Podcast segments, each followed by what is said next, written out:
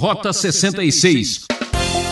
Momentos de enfermidade, de dor, de problemas familiares, de luto, de conflitos e até mesmo de perigo de vida tremendo.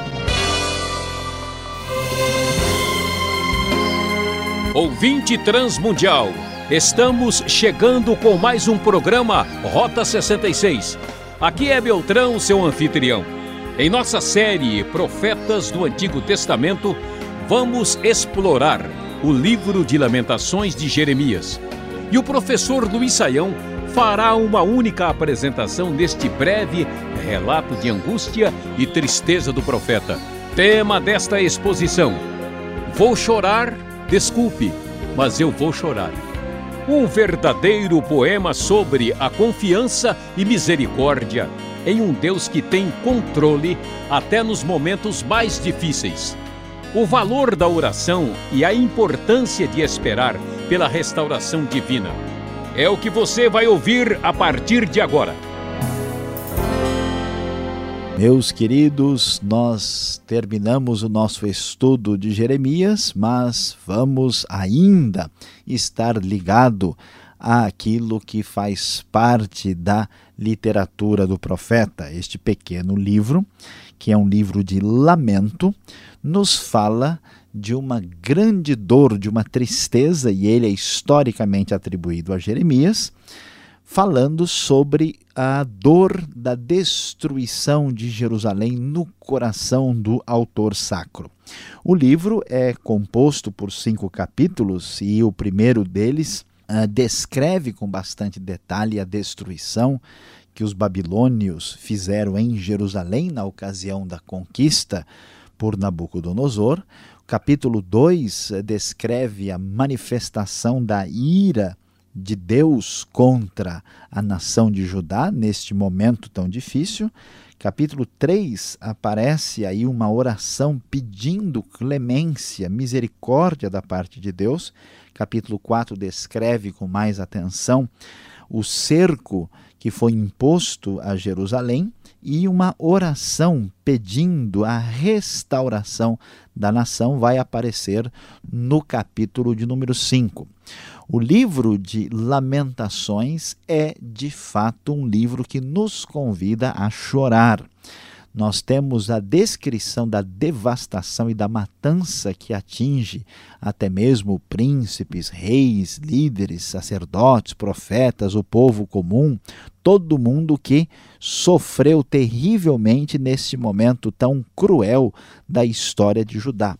É tão difícil o momento que este povo, que havia se esquecido de Deus, estava enfrentando que nós temos até mesmo sugestão de canibalismo da parte das próprias mães, como nos fala capítulo 2, verso de número 20. Toda a liderança a todos os principais uh, membros da comunidade de Judá estavam agora no exílio e tudo aquilo que foi tão glorioso no passado, de uma vez uh, para sempre, está destruído e o lamento toma conta do coração do poeta bíblico.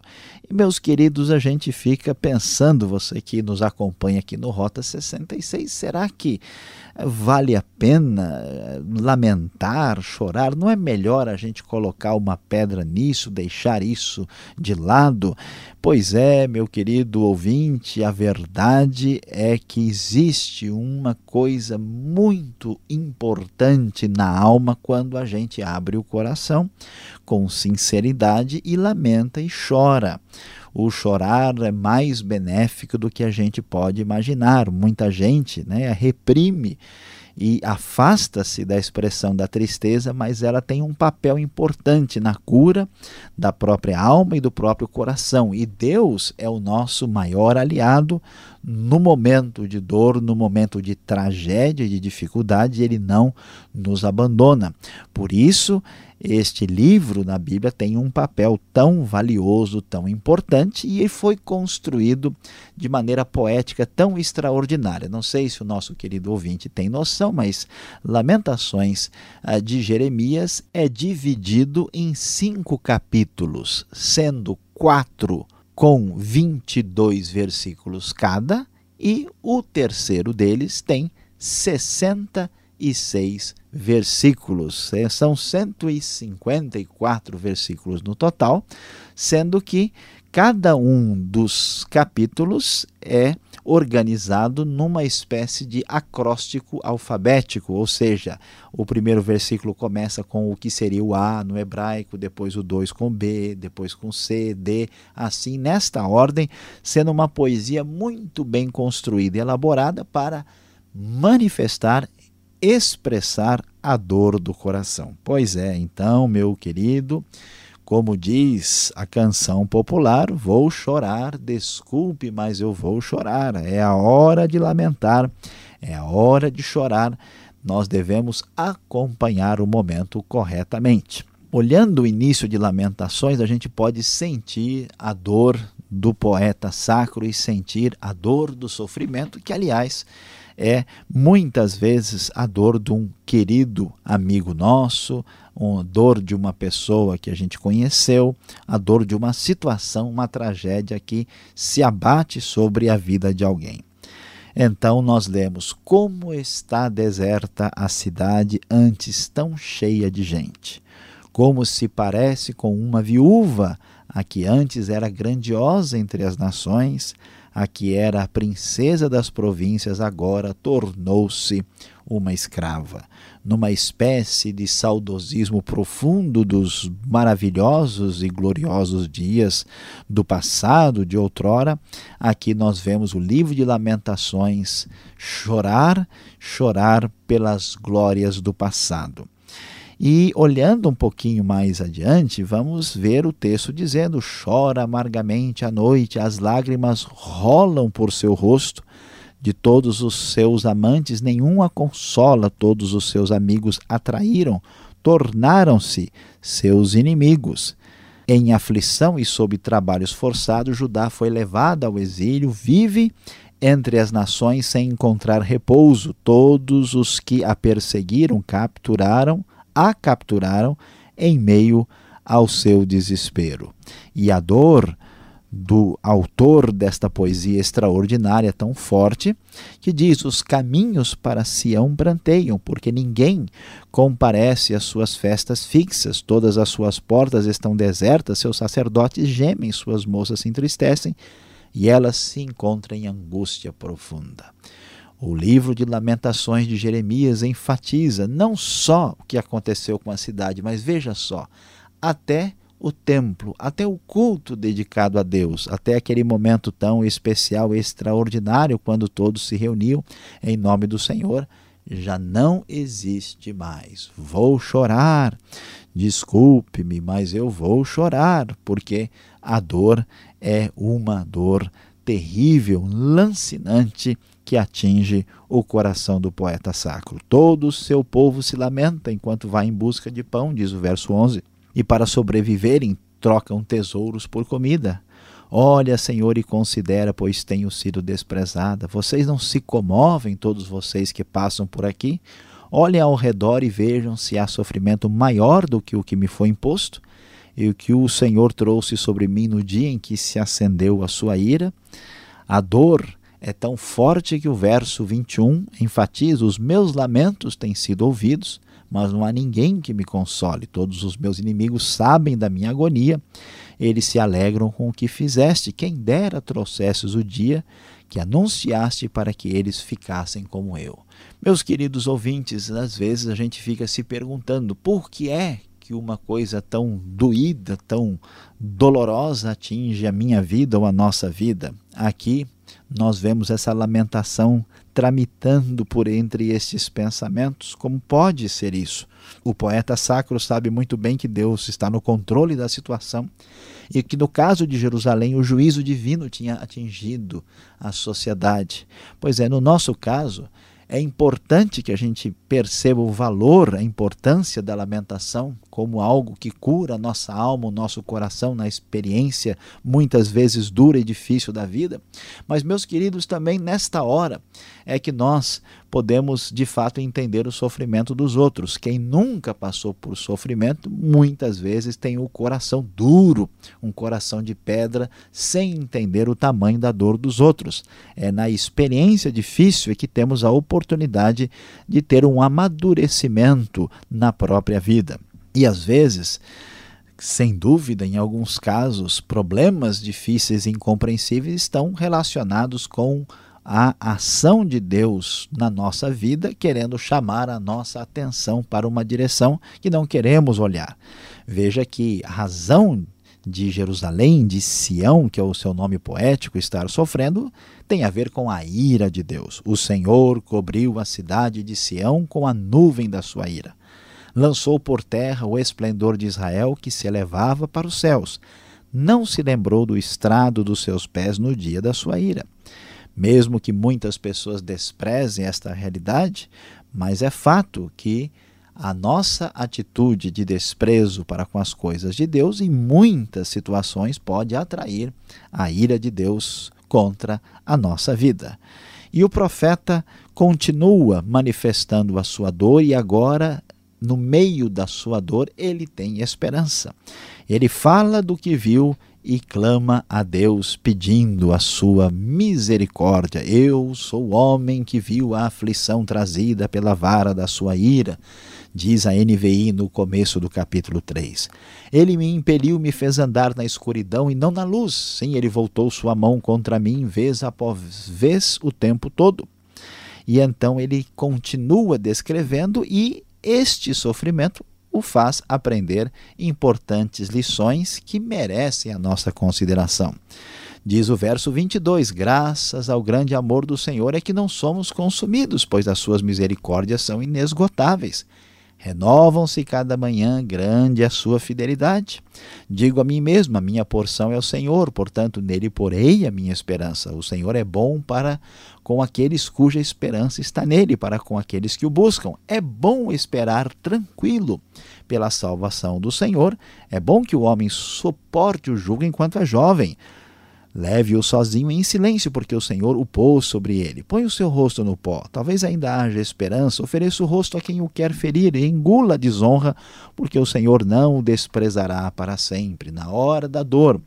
A humildade e a busca de Deus são os caminhos para passar por esse momento de dor, de choro e de lamentação. A nossa tentação é reclamar e achar que Deus está pesando demais. Mas, como diz o verso 39, como pode um homem reclamar quando é punido por seus pecados? Examinemos e coloquemos à prova os nossos caminhos e depois voltemos ao Senhor. Levantemos o coração e as mãos para Deus que está nos céus e digamos: pecamos e nos rebelamos e tu não nos perdoaste. Aqui, humildemente, o poeta manifesta a sua absoluta honestidade e humildade, reconhecendo as suas falhas e abrindo seu coração de esperança para o futuro de Jerusalém. Por isso que no capítulo 5 nós vamos ver um desfecho de esperança, apesar de tanto choro e tanto dor. Lembra-te, Senhor, do que tem acontecido conosco. Olhe e vê nossa desgraça. Nossa herança foi entregue aos estranhos, nossas casas aos estrangeiros. Somos órfãos de pai, nossas mães são como viúvas. Mas no meio do seu choro, na sua dor, enquanto ele diz que ele vai chorar, ele tem o seu fio de esperança, sabendo que Deus tem a sua mão de bênção reservada para ajudar no futuro. Por isso ele diz: Restaura-nos para ti, Senhor para que voltemos, renova os nossos dias como os de antigamente. E assim, neste versículo, ele termina a sua palavra de esperança, mostrando que não só é verdade que nós podemos, de coração aberto e livre, chorar e chorar, mas também sabendo que no meio desse choro, em Deus, em Deus, podemos esperar.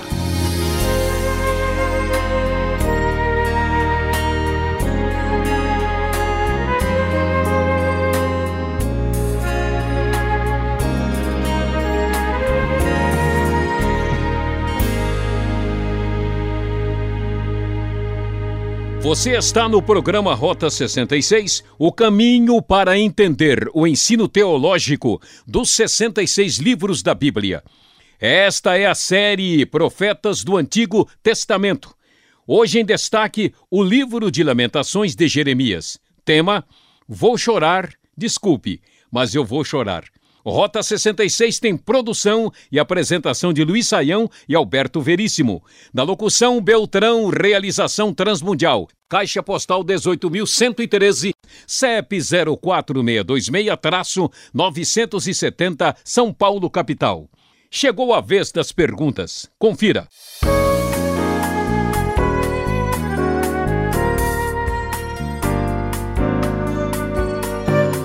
Vamos em frente agora com as perguntas no Rota 66. Já estamos no livro de Lamentações do profeta Jeremias. Um estudo breve desta desse pequeno livro. Professor Luiz Saião. Nos últimos tempos, estamos estudando Jeremias, a sua profecia, e ele avisava do juízo de Deus ele não concordava com o juízo de Deus, porque ele agora fica então lamentando toda a tragédia? Ele aceita ou não aceita a ação de Deus? Pois é, pastor Alberto, parece complicado, né? Jeremias diz que ó, nós estamos sendo punidos pelos nossos pecados. Ele concorda que Deus tem toda a razão e agora ele fica chorando e às vezes até questionando, né? E por que é que isso acontece desse jeito? O que a gente imagina na nossa mentalidade limitada é que a pessoa tem que ser de um jeito ou de outro. Né? Ou você aceita o juízo de Deus e tem aquela postura quase como vaquinha de presépio, né? que você baixa a cabeça para tudo e não pode questionar nada, nem dizer nada ou então a pessoa se lamenta, chora e se revolta e quer chutar tudo e quer se revoltar contra Deus e o mundo. Mas na verdade, as duas atitudes desequilibradas, elas não nos levam a lugar nenhum. Portanto, Jeremias sabe que há uma razão para isso. Ele, né, tem condição de compreender, a sua mente é satisfeita com aquilo que Deus lhe revela, mas ao mesmo tempo, né, ele tem a, a possibilidade de abrir o coração e de expressar a sua dor. É quase como um pai ou uma mãe que disciplina o seu filho. Né? Ao mesmo tempo em que ele vai lá e diz: Ó, oh, tá errado, você não faça mais isso, porque não pode machucar o seu amigo, e ao mesmo tempo ele sente aquela dó, aquela compaixão, né? querendo diminuir a dor do filho. Então, os dois sentimentos são importantes. Jeremias os misturou como um café com leite saudável para nossa alma e para o coração, e é assim que a gente deve entender este livro repleto de lamentação. Mas, professor, o senhor sabe que a vida já está difícil, as coisas não são fáceis, tanto choro, tanta dor. Não é melhor a gente ler alguma coisa assim que nos dá entusiasmo, algo mais positivo do que um livro desse que só fala de lamentações? Qual o valor de um livro desse na Bíblia que só fala de tragédia? Pois é, pastor Alberto, o grande problema é que a gente vive uh, numa perspectiva nos dias de hoje um tanto quanto irreal. Né? A gente imagina que a vida é uma vida cor-de-rosa, uma vida diferente da realidade. Né? Parece que o problema, o sofrimento, a desgraça só acontece na vida dos outros. Parece que só existe nas notícias, até que isso atinge a nossa casa.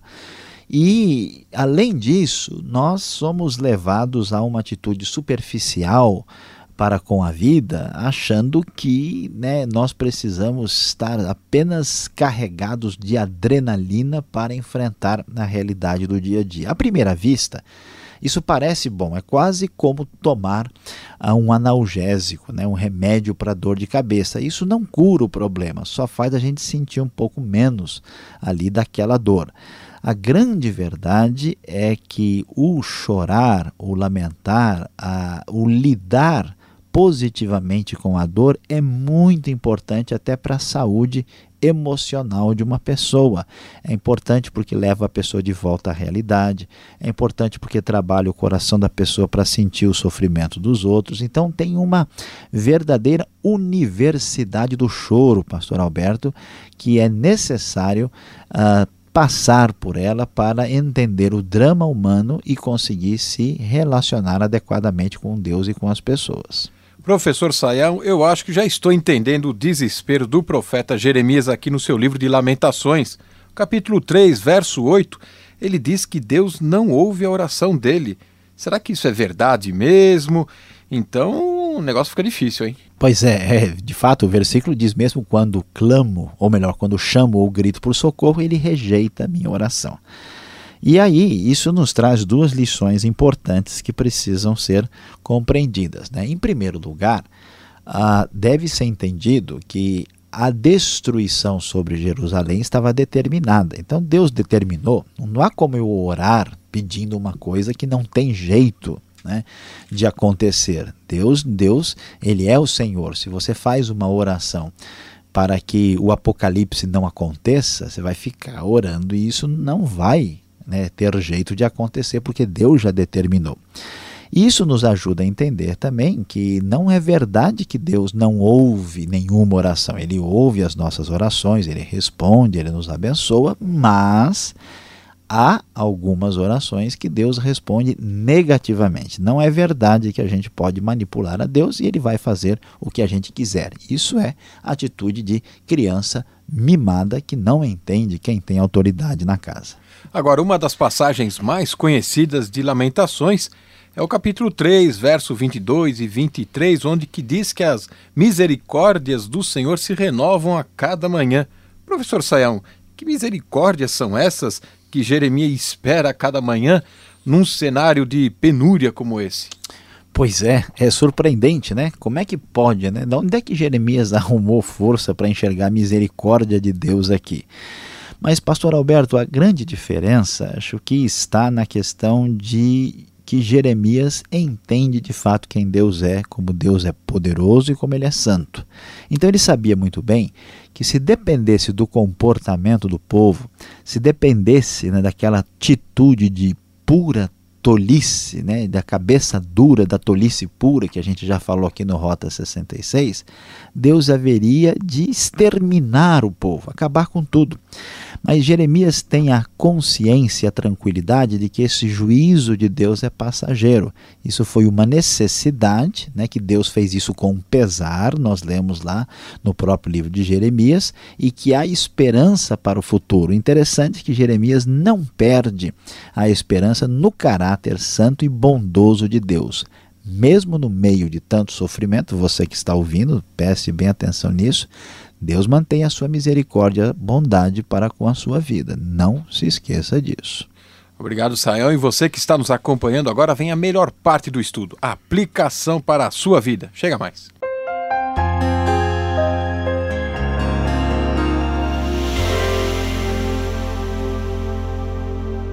No Rota 66 de hoje, você chorou conosco no livro de Lamentações, capítulos de 1 até 5. E o tema do nosso estudo foi Vou chorar, desculpe, mas eu vou chorar. Meu querido ouvinte, eu tenho certeza que você já passou por experiências na vida das quais você nem quer se lembrar. Momentos de enfermidade, de dor, de problemas familiares, de luto, de conflitos e até mesmo de perigo de vida tremendo que nós enfrentamos tantas vezes. E a gente fica pensando, né, por que isso acontece, como isso machucou a minha vida, o meu coração.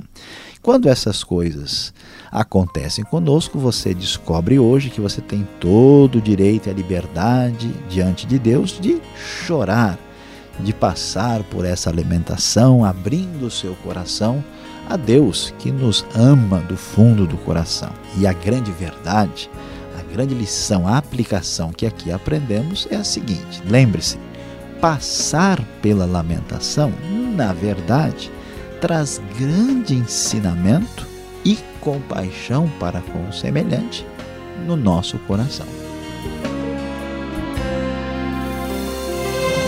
Acabou, que pena! O seu programa Rota 66 vai ficando por aqui, mas com a promessa de um novo encontro nesta emissora e neste mesmo horário com um novo estudo.